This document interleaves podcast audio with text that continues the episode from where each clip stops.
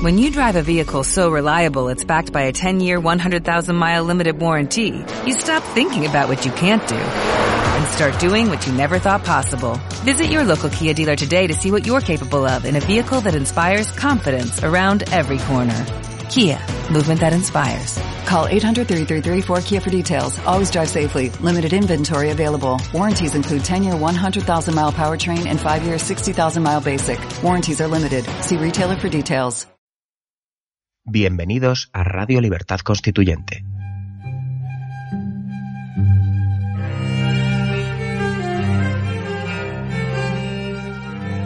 Están escuchando Radio Libertad Constituyente con don Antonio García Trevijano.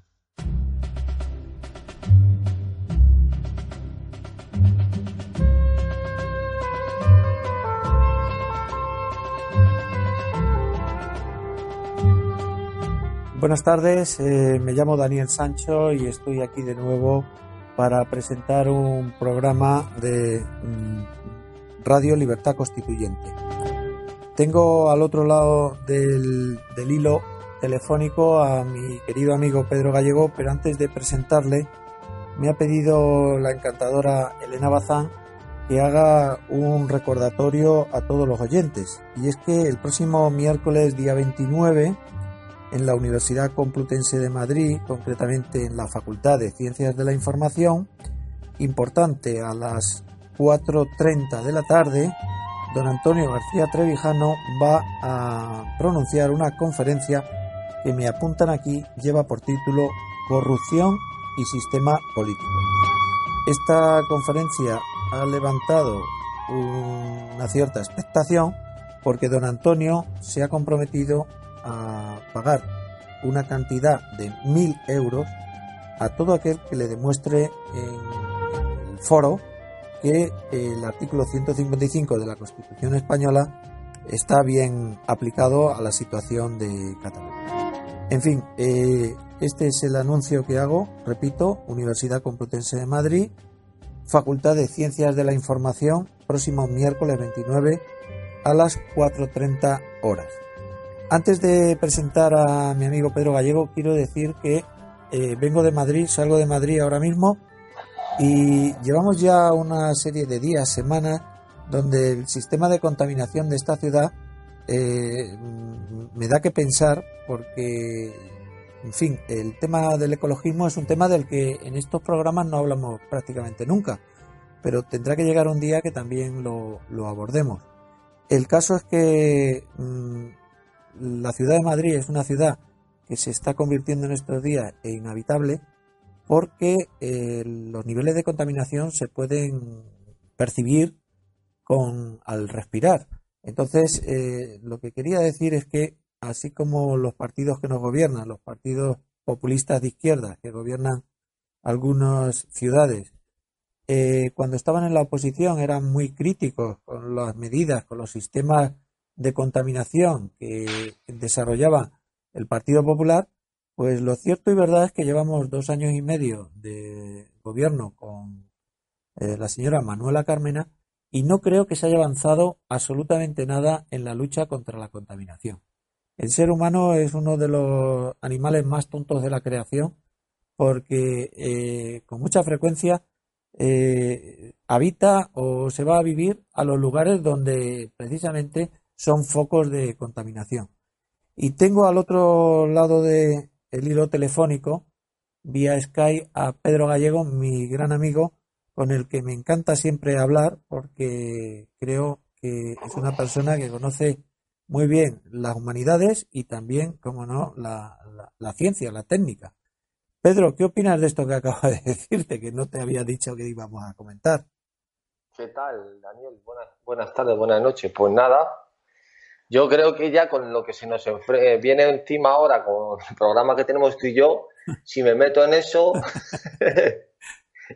no me tires de la lengua porque se puede armar. Sí, pero seguro que tú sabes mucho más que yo de medio ambiente y de la lucha contra, digamos, eh, los elementos contaminantes. Pero lo cierto y verdad es que yo no veo en la ciudad de Madrid que haya medidas contundentes, son todos paliativos.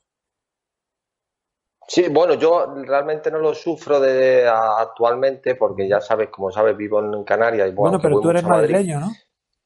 ¿Cómo? ¿Eres madrileño? Sí, sí, sí, soy madrileño.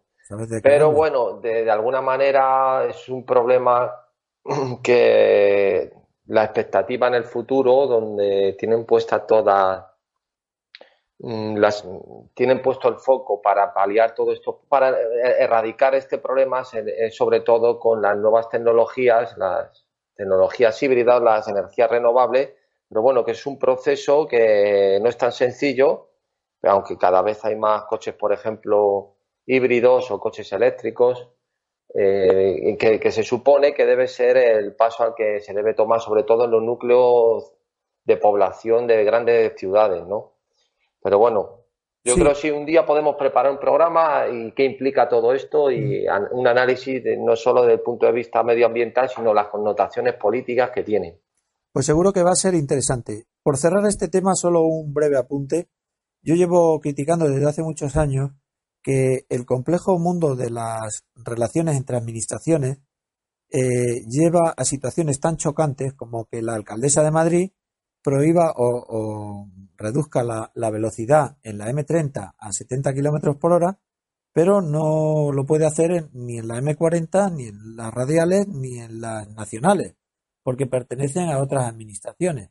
Se ha llegado a dar el caso jocoso, absurdo, rocambolesco, de que la alcaldesa de Madrid reducía la velocidad máxima en la M30 a 70 km hora y recomendaba que se mantuviera esa velocidad también en la M40.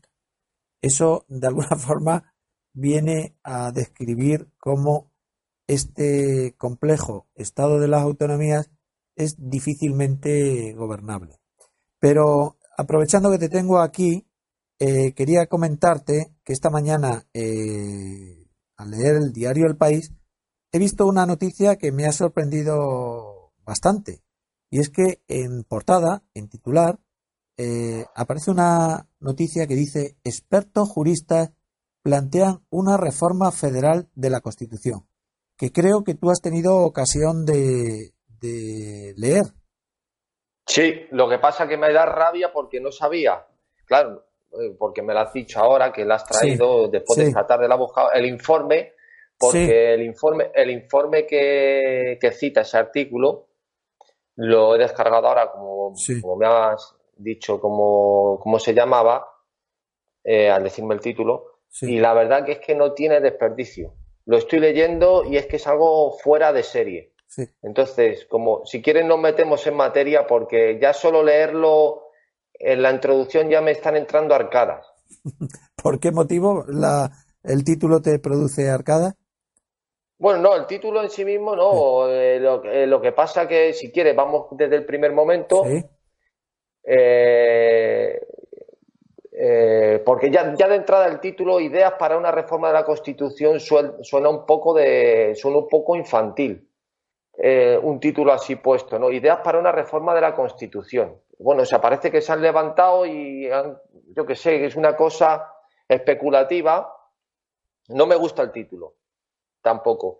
Tampoco explican, aunque estoy en las primeras páginas, eh, bueno, mm, eh, en la introducción, en la presentación que lo llaman ellos, eh, ya el párrafo este ya es de, ya directamente es que dice solo a través de un debate político con participación y transparencia y debidamente asesorado por expertos independientes podremos encontrar las soluciones más adecuadas que fortalezcan la legitimidad democrática y la capacidad de integración autonómico. Entonces, aquí ese párrafo ya es que esto era para haberlo tenido antes, porque aunque esto necesita un montón de programas. Pero, por ejemplo, Daniel, aquí ya de entrada está haciendo una, petición de principio. Que es decir, que, da por válida, sí, da por eh, algo eh, consustancial a España y que debe existir el Estado de las autonomías.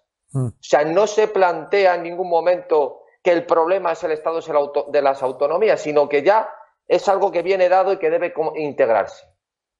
Porque dice la capacidad de integración del sistema autonómico, o sea, que tiene que, que eso ya cuenta con eso, como que España va acompañada necesariamente de un sistema autonómico. Primer asunto. Segundo, eh, solo a través de un debate político. Bueno, pero es que, ¿qué significa eso solo a través de un debate y con participación y transparencia? Debidamente asesorado por expertos. Es que esto parece que lo ha escrito un niño. Esto parece los dosieres estos de las consultorías que te ponen como preámbulo. Eso no significa absolutamente nada. Pero lo, grave es eso de la sea, ya está tomando partido. O sea, dice, hay que integrar las autonomías, ya toma partido. Eh, no sé si quieres decir algo en cuanto a la eh, Bueno, yo quería explicarle, explicarle a los oyentes, porque claro, muchos habrán leído el periódico, pero algunos no lo habrán leído. Eh, la noticia viene en portada. Y no se trata de una noticia de relevancia política, sino que el periódico la, presenta como que un grupo de expertos, concretamente 10 catedráticos, pues eh, han elaborado un informe al que has hecho referencia que se titula ideas para una reforma de la Constitución. Y a mí ya me llama la atención que el diario del país reserve su portada y en lugar principal esta noticia. Es decir, en el mundo no sé si habrá ocurrido algo más relevante que 10 juristas hayan elaborado un informe. Yo creo que esto es una, cuestión que, llama la atención, que sorprende. Y luego, eh, estos juristas, pues, como tú bien dices, elaboran un informe que apuesta mm, decididamente por la reforma de la Constitución hacia un Estado federal. No hay que ser muy inteligente para darse cuenta que el diario El País de alguna forma está preparando ya un terreno para concienciar a la gente hacia dónde se debe evolucionar, ¿no? O hacia dónde debe eh, dirigirse esa reforma de la Constitución. Sí, eh, al inicio de, en el antes de empezar el programa hablábamos que de alguna forma han, mm, han sacado fuera de la esfera del terreno político el debate de la reforma constitucional y la han trasladado a la esfera, a la esfera técnica de, jurídica y de alguna forma envuelven ese, esa tesis ya desde un con un con un velo en el que de alguna forma es aséptico, porque ya es una cuestión técnica el que unos, en, teoría, claro, en, aséptica y objetiva, el que estos magistrados o estos catedráticos propongan esta idea. Es decir, ya no es una cuestión de querencias o intereses del Estado de partido, sino que ya son, cuidado, ya son eh, catedráticos que ven que aquí hay un problema y hay que solucionarlo. Entonces, eso por un lado. Eh, antes de empezar el asunto, eh, aunque no sé si viene más adelante porque no me ha dado tiempo a leerlo todo, luego me lo dirás. Eh, yo quería preguntarte como magistrado y como también como jurista, porque claro, no es lo mismo. Tú además de tu profesión eres un, estudias los principios del derecho, los grandes juristas, cosa que no tiene por qué ir acompañado de la profesión de juez y de magistrado necesariamente. Entonces, creo que la primera cuestión fundamental, porque si no, no se entiende nada, es, ¿eres partidario de la reforma de la Constitución como de las reformas constitucionales o no? Bueno, yo, a mí, si quieres te digo mi, parecer y luego ya me contestas y me corriges si es necesario. Eh, a mi juicio, si se parte de la base del principio que es una constitución, que una constitución es la unidad del sujeto constituyente que en un periodo de libertad constituyente elabora una constitución de una nación política, generaciones posteriores no pueden reformar eso, porque entonces están contraviniendo ese, ese, ese proceso constituyente eh, eh, que conforma la nación política y, y la unidad de ese sujeto. Entonces sí que es lógico que con el devenir de los tiempos hay situaciones que la Constitución puede verse mm, y mm, desbordada en ciertos puntos concretos y para eso existirían pequeñas reformas. En es que no quiero decir reformas, serían lo que hacen los americanos, que serían enmiendas. Sí. Pero claro, este asunto que, se plantea eh, es una contradicción para ellos mismos, porque si ellos que ya consideran que, hubo, que eh, España tiene una constitución con todas las letras, ¿cómo pueden pretender ahora lanzar un informe diciendo ideas para la reforma de la Constitución? Entonces están traicionando a ese poder constituyente que ellos consideran que existió. Eso, a mi juicio, es el primer tema que creo que se debe dejar claro. Daniel. Pues me parece muy interesante el planteamiento que estás haciendo. Yo, de hecho, eh, iba a haber sugerido antes de ver este, este titular, este artículo de periódico, que podríamos empezar a hablar, ahora que se está acercando el 6 de, diciembre, algo sobre la Constitución. Y hablar algo sobre la Constitución es dedicarle varios programas, con lo cual ya estamos emplazados para volver sobre el tema. Eh, reforma de la Constitución, sí o no, y opinión de Pedro Gallego. Vamos a ver. Efectivamente, creo que has dado en la clave. Cuando tú tienes un modelo, lo primero que tienes que tener claro es, como tú bien has dicho, qué es una constitución. Entonces, existe un precedente, el modelo americano, donde la constitución, eso se lo habrás oído mil veces a don Antonio, la constitución no es más que un texto que garantiza la separación de poderes. Entonces son las reglas del juego democrático donde los poderes están relacionados entre sí, pero cada uno en su compartimento estanco. Esa constitución no es necesaria reformarla mientras que no alteres esas reglas de la separación de los poderes. Luego surgen las enmiendas a la Constitución. Las enmiendas en realidad son mm, exigencias que eh, empiezan, las diez primeras enmiendas son exigencias de los estados para mm, refrendar la Constitución federal. Y luego ha habido otras enmiendas posteriores, pero en general las enmiendas lo que contienen son derechos, derechos inalienables. El derecho a tener una religión libremente, el derecho a portar armas, etcétera, etcétera. Entonces, para el modelo americano, la Constitución es fundamentalmente estructura de la división de poderes o garantía de la división de poderes y el reconocimiento de una serie de derechos. Sin embargo, las constituciones, eh, digamos, europeas, pues aquí, aprovechando que hacemos constitución, queremos meterlo todo. Por ejemplo, te digo, eh, Podemos eh, está empeñado en reformar la constitución para introducir los derechos sociales, que no sé si lo, habrás oído Antonio alguna vez decir que eso es una aberración. ¿Cómo puede una constitución garantizar la vivienda a todos los españoles?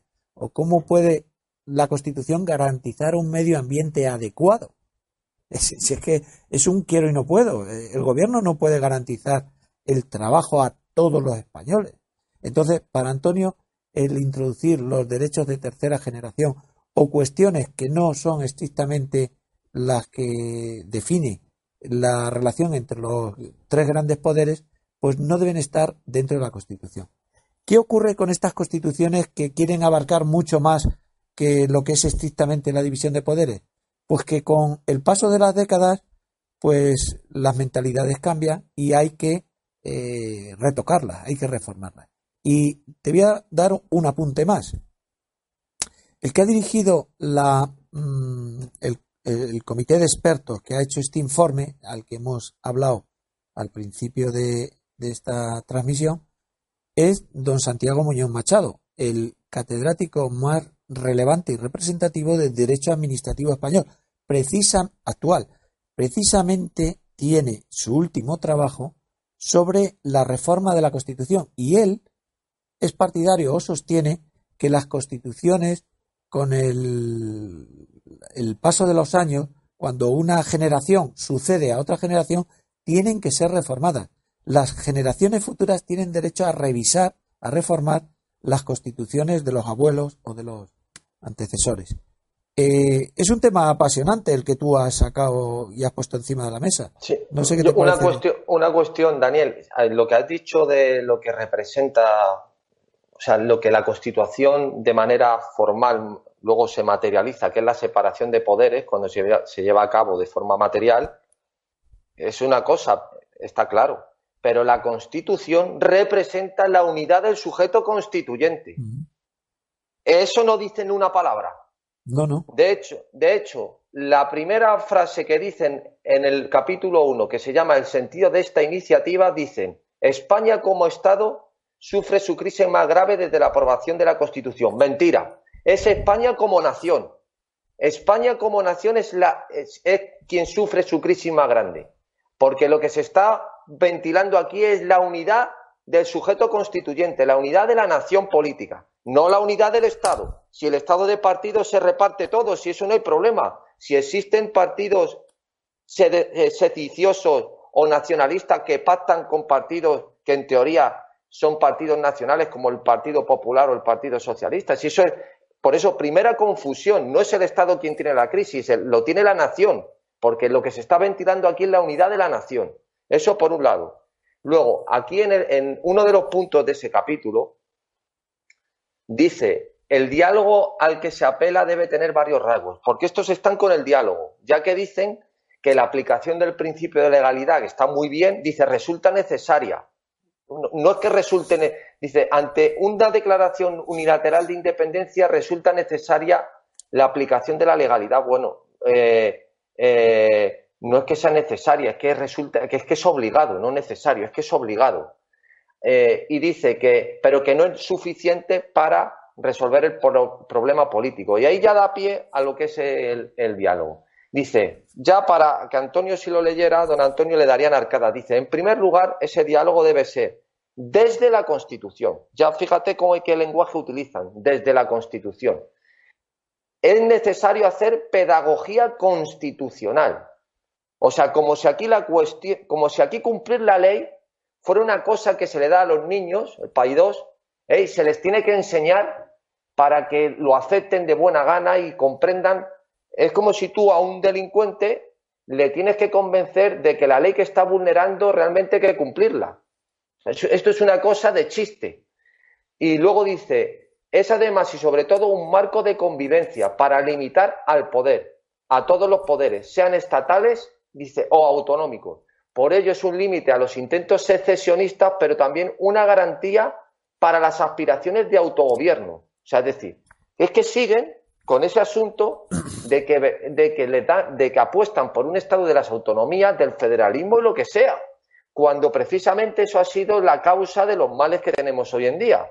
El, el diseño de, la nación, de una nación política que es completamente contradictorio a, un diseño de una nación política que funcione, que es el Estado de las autonomías. Entonces, ante esta situación, realmente lo único que te puede. Esto es de la, página 4. No sé qué me estabas contando antes en la, en la página 5 sobre las dos variantes de reforma o proceso constituyente, que sí, que sí me gustaría que dijeras algo porque era muy interesante. Bueno, vamos a ver.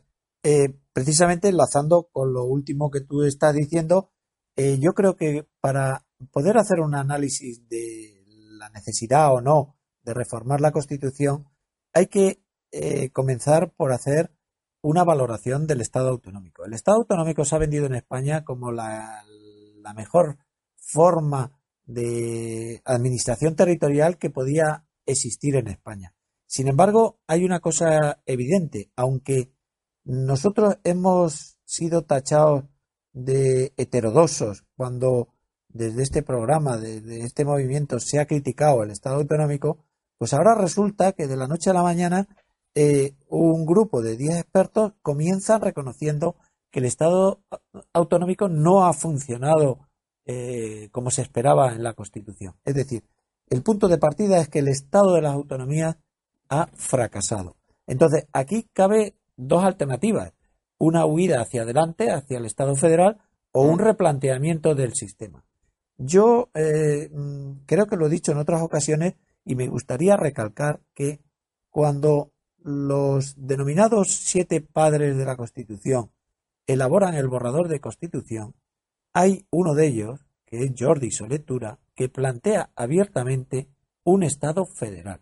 Y los otros seis ponentes de la Constitución dicen que, el Estado federal está muy bien, pero para otros países, que España no quiere un Estado federal. Lo digo porque una de las reformas que se plantean aquí es hacer del Senado un Senado federal, pero si esto ya fue debatido en el año 77-78 eh, fundamentalmente y se rechazó de manera expresa. Pero, eh, perdona, eh, Daniel, pero es que primero hay que decir para que la gente que no está acostumbrada a manejar estos términos, ¿qué significa un Estado federal? Un Estado federal es la unión de Estados previamente separados que se unen en una federación, pero que además la última palabra la tiene la nación, el Estado central, por así decirlo, para entendernos, que es el caso, por ejemplo, de Estados Unidos. Pero es que tú figúrate si aquí ya en el Estado autonómico la última palabra la tienen las autonomías, figúrate en el Estado federal. En todo caso, degeneraría o estaría encubierto lo que tú dirás más tarde o ahora mismo, o, o adelanto yo, que sería una confederación de estados. Sí, señor. No un Estado federal. Vamos a ver, voy a explicar muy brevemente algunas de, los, de las propuestas que se hacen en este informe. Lo llaman sugerencias y es la primera de ellas, incorporar una disposición adicional a la Constitución donde se reconozca el régimen singular para Cataluña. En fin, Cataluña, que nos ha sometido a todos a un proceso de estridencia, de crisis política, que ha puesto a la nación española y también al Estado contra las cuerdas, pues ahora resulta que se hace bueno aquel refrán castellano que dice el que no llora no mama. Cataluña, que ha provocado la crisis, es la que va a salir beneficiada de esa reforma constitucional. Reconocimiento y singular, de la singularidad para Cataluña en una disposición adicional.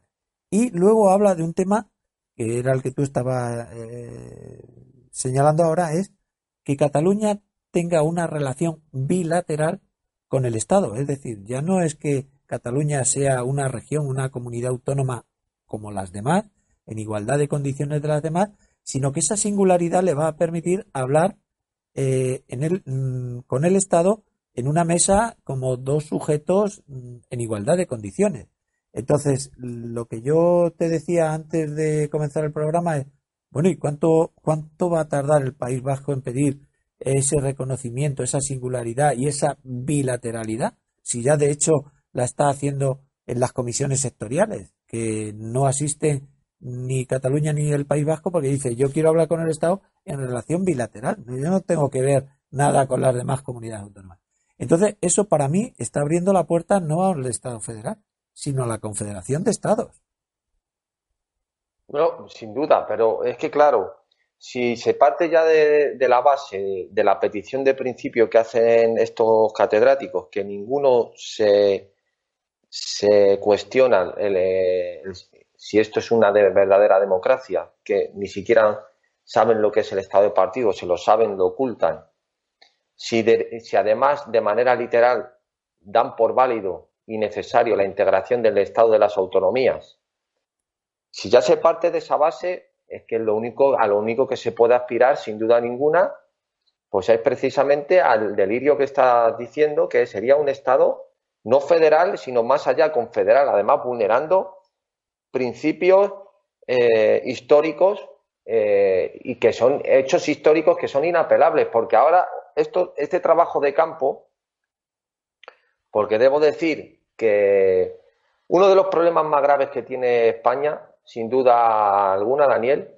es el tema de las humanidades. España en humanidades, pues yo qué sé, desde la escolástica ya los regeneracionistas hicieron un daño terrible, pero terrible, pero es que, eh, vamos, digo, desde la escolástica luego no hubo nada igual, desde el barroco, pero ya los regeneracionistas fueron los que empezaron negando la, la nación política y diciendo locuras, han llegado eh, con la eh, infausta con el infausto régimen del 78 una camada de profesorcillos de universidad en todos los ámbitos de las humanidades que es que cuidado, eh, cuidado.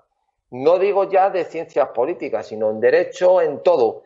Solo tienes que ver que todos estos descerebrados mentales que salen, eh, como Joan, Joan Tardá, licenciado en filosofía, la de la CUP está profesora de, Historia de la Autónoma. Los de Podemos, todos, que los conoces bien, todos igual, de ciencias políticas. El Cotarelo, que está loco perdido, otro igual. Bestringe, otro lo mismo. O sea, es que, desde luego, es que son, es que esto lo que habría primero es dinamitar ese, todas las facultades de, de humanidades, lo siento por la parte que te toca, porque desde luego el caldo de cultivo que han generado son de cerebrados mentales que luego supuestamente esta gente que ya tiene una edad, que son entrados en años, que tienen canas, que en principio no tendrían que tener mucho miedo, dicen disparates de este estilo, como estamos leyendo en el tema de la Constitución, que sí me gustaría que me leyeras porque lo tenía subrayado a mano, cuando hace referencia al periodo de libertad constituyente. Daniel. Sí, bueno, vamos a ver. Sí. Eh, el informe tiene dos cosas que yo resalto. Una que, que se dice en el informe y otra que para mí es la más importante del informe que no se destaca en el artículo periodístico. Pero bueno, el artículo periodístico mm, me da un poco igual porque si las explicamos aquí la gente se va a enterar. La primera cuestión que hay que resaltar es el tema, eh, a ver cuál era, un momento. Bueno, sí, dice eh, que la, la, Constitución del 78, con el paso de los años, ha planteado mm, diferentes problemas y habla de una crisis democrática de las instituciones y habla de la necesidad de reconocimiento y garantía de algunos derechos sociales. Pero añade, no nos vamos a ocupar de todas estas cuestiones. Fíjate si será o no importante la crisis democrática de las instituciones. No sé si eso te suena algo a una vieja cantinela de, de don Antonio. Crisis democrática de las instituciones. Dice, eso mm, puede esperar. Ahora lo que toca es acometer el proceso de reforma federal de la Constitución. Hombre, pues yo no sé qué decirte. Creo que tan importante sería lo uno como lo otro, cuando menos, ¿no? No, de entrada ya están tomando partido. O sea, lo que en principio es un informe técnico disfrazado, están tomando partido desde el primer momento. Pero mira, he encontrado el punto sexto, que está en la por qué y cómo reformar, que dice nada menos que lo siguiente. Sí. Importa destacar como presupuesto que hablamos de reforma, no de proceso constituyente. Son dos institutos jurídicos distintos. La reforma está regulada en la propia Constitución, que fija sus procedimientos, límites y controles. En general supone cambios parciales de la norma suprema. El proceso constituyente, por su lado, implica cambios políticos radicales, a menudo revolucionarios, y la Asamblea Constituyente carece de límites para establecer una nueva Constitución en cuanto poder originario. Dice, no se trata, por tanto, de iniciar un proceso constituyente, sino un proceso de reforma constitucional. Defendemos el mantenimiento de los fundamentos sobre los que se asienta la Constitución de 1978, que son los valores europeos y planteamos la modificación de algunos contenidos. La reforma permite la renovación de la Constitución para adaptarla cada cierto tiempo a las nuevas necesidades y condiciones de la sociedad y expresa la supremacía de la Constitución, pues solo por esta vía puede modificarse. Ese, e, fíjate, fíjate. Esos dos párrafos son exactamente los que yo tengo subrayados. Hemos coincidido en la importancia de, de, los dos párrafos. Pero bueno, eh, lo que acabas de leer no es ni más ni menos que decir que queremos retocar el, Estado autonómico, transformarlo en un Estado federal para continuar con, con este con este tinglao durante otros 20 o 30 años más, pero no vamos a reformar la Constitución, no vamos, perdón, vamos a reformar la Constitución, pero no vamos a abrir un proceso constituyente, es lo que se demanda. Eh, eh, ¿Cuál es el título de este movimiento? ¿Dónde estamos? Claro, Movimiento Ciudadano hacia la, Movimiento Ciudadano hacia la reforma constitucional. Pero, ¿qué, ocurre? Eh, hacia la República Constitucional, perdón. Eh, entonces, ¿qué ocurre? Eh, no, no la reforma, como dicen estos.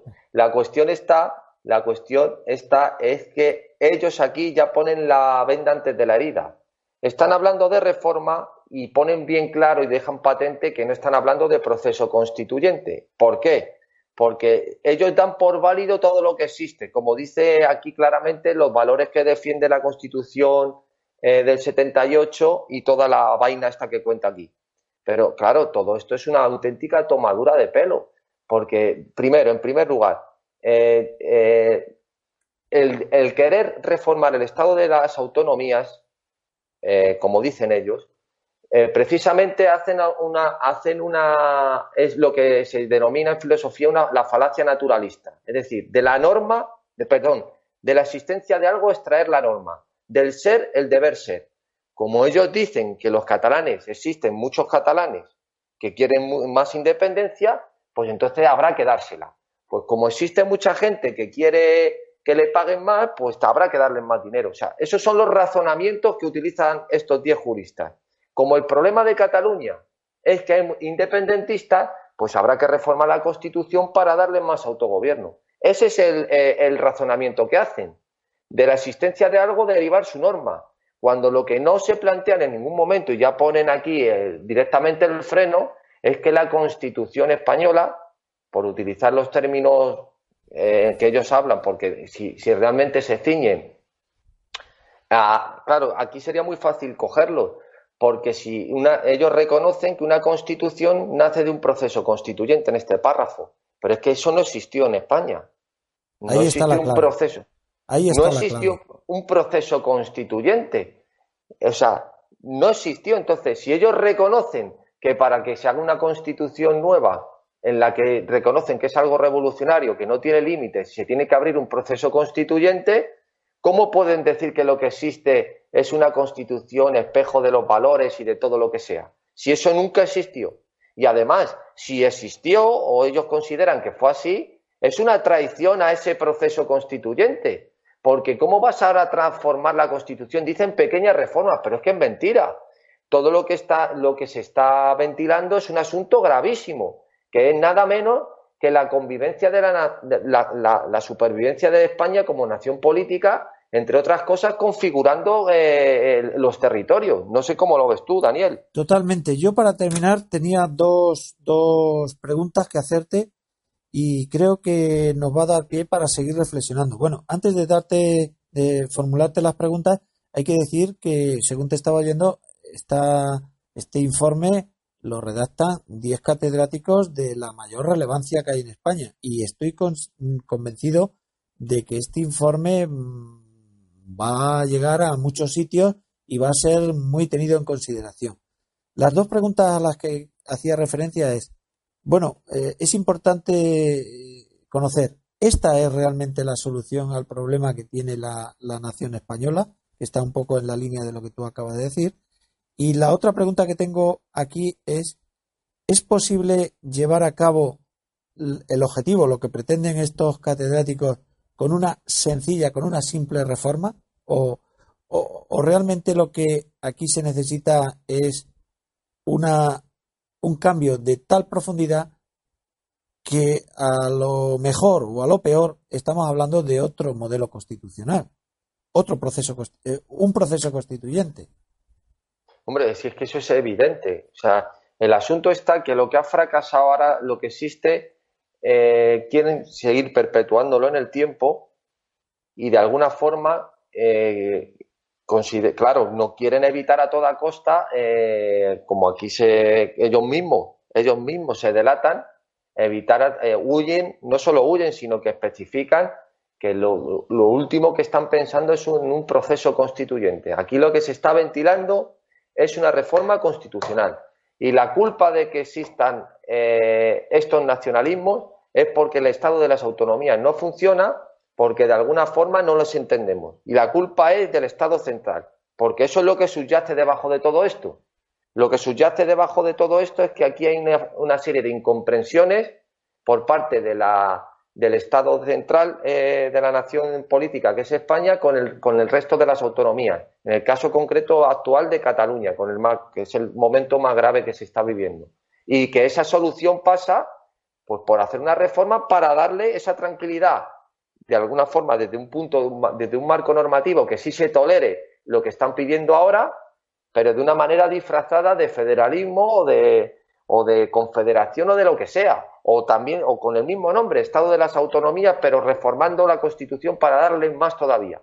O sea, esto es una cosa de chiste, de broma, que en ninguna constitución del mundo se permite que haya partidos independentistas en el Parlamento. Aquí no solo se les permite, sino que se pacta con ellos, se les da de todo y aquí nadie está por la labor, ni estos diez juristas, al contrario. Estos son pues un informe de parte, de parte del Estado de partido que ya están preparando la cama para lo que ya dijimos en el primer programa, Daniel, tú y yo. El título era El Estado prepara la segunda traición a la nación.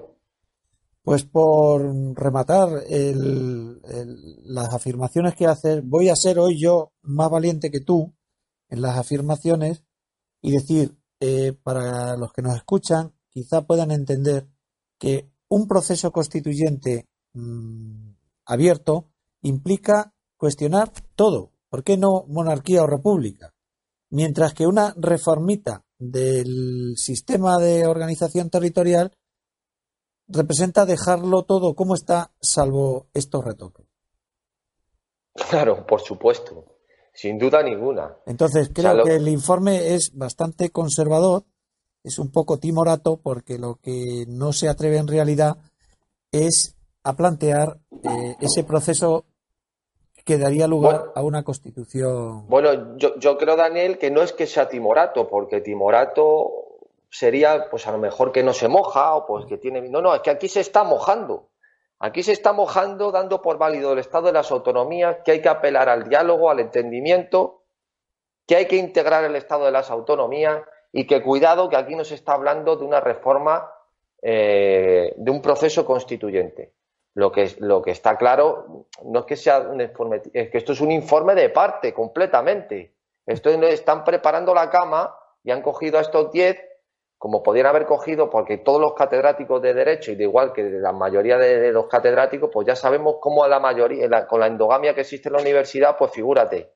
Pero bueno, esto es un informe completamente de parte, a mi juicio, es una basura auténtica, que no vale absolutamente nada, ni, no tiene ningún, lo que hemos leído, no tiene ningún rigor técnico, es un informe, eh, en palabras de don Antonio, que representa y destila lo más abyecto de la socialdemocracia, que es al apelar a las, al diálogo y a todas las buenas intenciones y simplemente no tener ni, no, tienen, es que no tienen el mínimo espíritu crítico con la situación, sino que dice que hay un problema y que ese problema hay que solucionarlo a través de una reforma para integrar las autonomías y, y dialogando.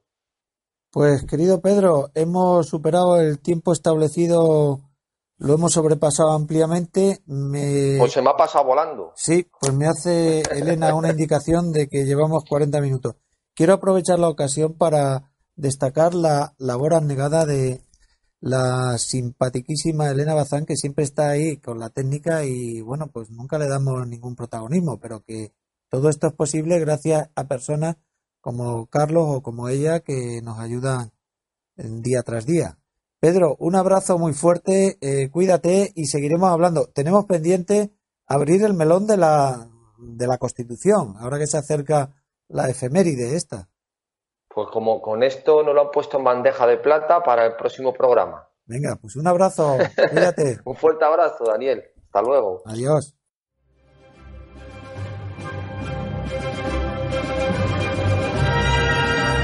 Gracias por haber escuchado Radio Libertad Constituyente. No olviden visitar la parrilla de programación en la nueva página web del Movimiento de Ciudadanos hacia la República Constitucional, en la dirección www.mcrc.es. Radio Libertad Constituyente. La libertad viene en nuestra busca.